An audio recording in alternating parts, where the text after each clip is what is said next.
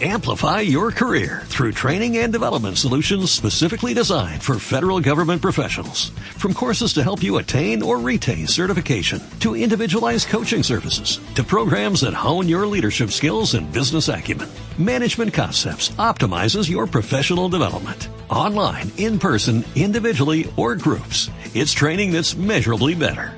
Learn more at managementconcepts.com. That's managementconcepts.com. Señor Trevijano, es escritor y, y, y, abogado. Muy buenos días, señor Trevijano. ¿Qué tal? Buenos días. Bueno, eh, acaba de hablar hace unos segunditos el abogado de, de la infanta, eh, eh, Miquel Roca, y lo ha dejado muy claro. Él dice que no hay delito y que no hay bases para la imputación. La noticia es que el abogado Roca, eh, a quien conozco personalmente, eh, ha declarado que no hay motivos para la imputación, que no hay causa, que dice que es inocente. ¿Qué más ha dicho? Ha dicho que no hay delito, que no hay bases para la imputación y sí, que, que es que es inocente, que él se que va a aceptar. Un abogado, eh, defensor dice lo que le obliga a la defensa. Eso no quiere decir que no sea que no sea imputable, imputable, eh, imputable ni que tampoco sea inocente. Eso no quiere decir nada más que la, el abogado cumple con su función que es negar incluso las evidencias, porque la, función de abogado defensor es muy noble, pero también muy difícil, porque hay que saber defender conservando el amor propio y la fama y el prestigio de no ser un cínico o un simple embustero. Así, depende de cómo la frase que haya dicho para que yo estime que ha dicho bien o que ha hecho mal, que se ha excedido, eso no lo sé. ¿Cree que usted entonces eh, que al negar el delito eh, se niega una evidencia? Yo creo que sí. Yo creo que está negando una evidencia porque eh, la opinión pública, todo lo que ha trascendido a través de los medios de comunicación durante tanto tiempo, es tan abrumador que son ridículas todas las disculpas que hasta ahora han hecho justamente la defensa. La disculpa de que si está muy enamorada de su marido, que si es que no quiere separarse, que ella firma en blanco y en barbecho lo que le pusiera a su marido, que todo lo que hay es puramente teatro, que ella no ha participado en nada, que no sabe nada, todo eso es ridículo. Ella es la principal beneficiaria, no la principal, la exactamente tan beneficiaria de, de los beneficios económicos que ha producido la actuación delictiva de un Targaryen como ella misma. Son los dos una sola persona. Y lo único que tiene de simpático es que ella no ha querido separarse de su marido y ha preferido permanecer unida a su marido antes que conservar los privilegios de ser la hija del rey y hoy la hermana del rey. Eso es tan simpático como que el príncipe se casara con doña Leticia también por amor. Eso, eso los une, los asimila, les da un rasgo simpático.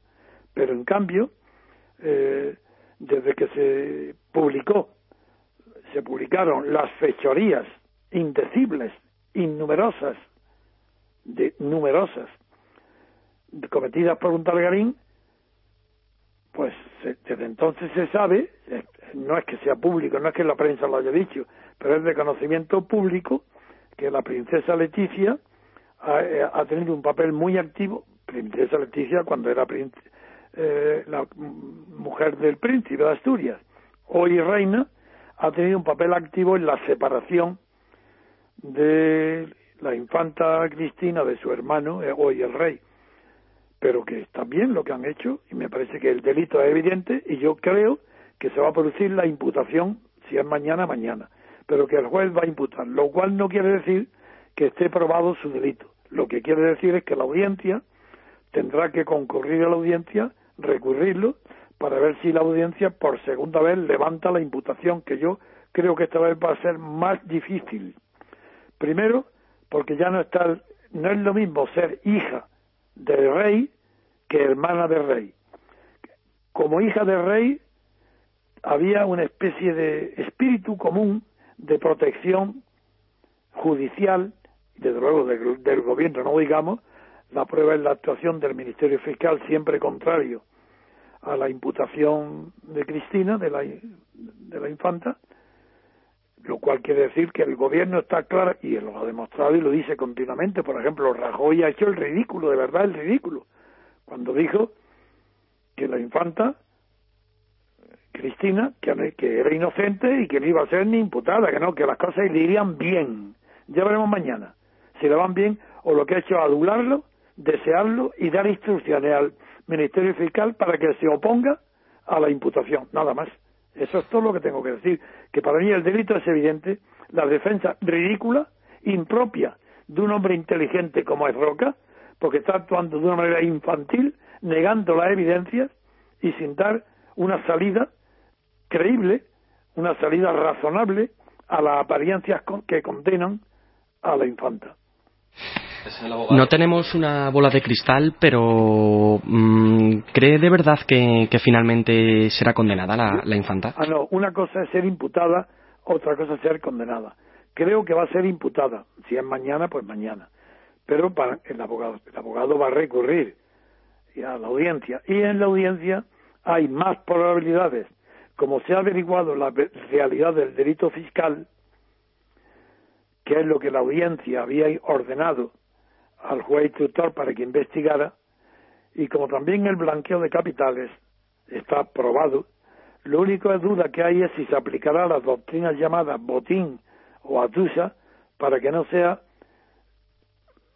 para que no sea condenada, pero que son argucias, que son eso no son doctrinas jurídicas, han sido argucias de los jueces para salvar a los botín y a los atucha y como luego la prescripción a los albertos pues si en España no hay justicia ni la justicia es igual para todos, tratándose de delitos grandes, económicos o políticos. Puede haber justicia para asuntos indiferentes o menores, pero lo mayor, la justicia no es igual para todos, ni para el rey, ni para el príncipe, ni para Leticia, ni para ninguno de los que hoy piden ser aforados. ¿A qué viene? Porque esa prisa en aforar a Juan Carlos de, de tapadillo aprovechando que el Pisuerga pasa por Valladolid, se ha aforado al rey. Pero si el rey no está en Valladolid, bueno, pues aún así se afora, el PP decide él solo eh, aforarlo para que solamente el Tribunal Supremo pueda juzgarlo. ¿Y qué pasa con los demás partidos? Porque todos se han rasgado las vestiduras hipócritamente, porque todos tienen la misma postura, toda la izquierda, el partido como todos, diciendo que se oponen a la manera, a la forma en que el PP ha acordado el aforamiento del rey Juan Carlos ante el Supremo, con el que están de acuerdo, pero lo que están de desacuerdo es todos los demás partidos en que se haya hecho de manera indirecta, de una manera tan urgente, sin debate, sin aclaración y sobre todo por un procedimiento no especial, sino dentro de una ley genérica que se refiere a temas de justicia y han incluido lo del rey que no estaba ni previsto ni anunciado. Contra eso es contra lo que protestan, no contra el aforamiento. ¿Por qué no han protestado durante los 37 años que lleva aforado como rey? ¿Por qué, ¿Por la inviolabilidad del rey no les molesta? ¿Por qué esa inviolabilidad la dejan vigente con el actual Felipe VI? No, eso es, eso es señal de que la justicia no es igual ni puede ser igual para todos en una monarquía. Eso es imposible. Todo lo que no sea volver, volver eh, los espíritus de la opinión pública a la superioridad, la primacía moral y política de la república moderna presidencialista, con separación de poderes, sobre una quincalla, sobre una antigüedad como es la monarquía, y sobre todo una monarquía que ha sido impuesta por un dictador, que no ha sido elegida, que ha sido impuesta, y una monarquía que no es restaurada, porque no fue el rey Juan Carlos aceptó la, corona traicionando al rey, al, titular de la corona, que era el conde de Barcelona, y contra las órdenes expresas del conde de Barcelona, diciéndole a su hijo que no aceptara jamás esa monarquía que Franco le daba, porque sería una monarquía sin honor. Y yo estoy especialmente legitimado para decir esto que acabo de decir, porque yo escribí la carta, me pidió don, el conde de Barcelona que yo escribiera la carta de contestación tanto a Franco cuando le escribió para decirle que había nombrado sucesor a su hijo Juan Carlos, como la carta dirigida a su propio hijo Juan Carlos para prohibirle que aceptara la corona.